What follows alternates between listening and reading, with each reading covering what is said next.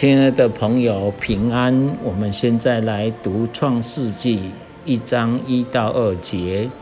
起初，上帝创造天地，地是空虚混沌，渊面黑暗。上帝的灵运行在水面上。现在用英文的读一遍：In the beginning, God created the heavens and the earth. Now the earth was formless and empty.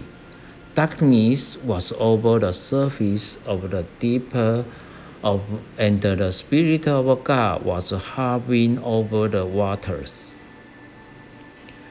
就人而言，天地的开始是无法用科学证明的，只能猜想，和宇宙大爆炸的理论是没有关系的。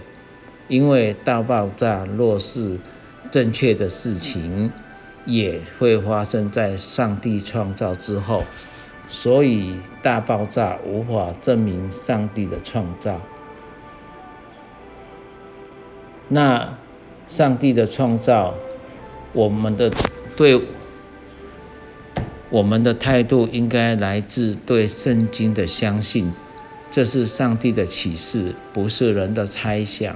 因此，我们就要接受这个宣告，不去怀疑，也不用证明，这些对我们没有益处，也无法做到。我们只能决定相信，相信上帝的启示，因为上帝在这里宣告，也让我们看见，我们的反应就是承认上帝是我们的创造主，我们是属于他的，万有也是从他而来的。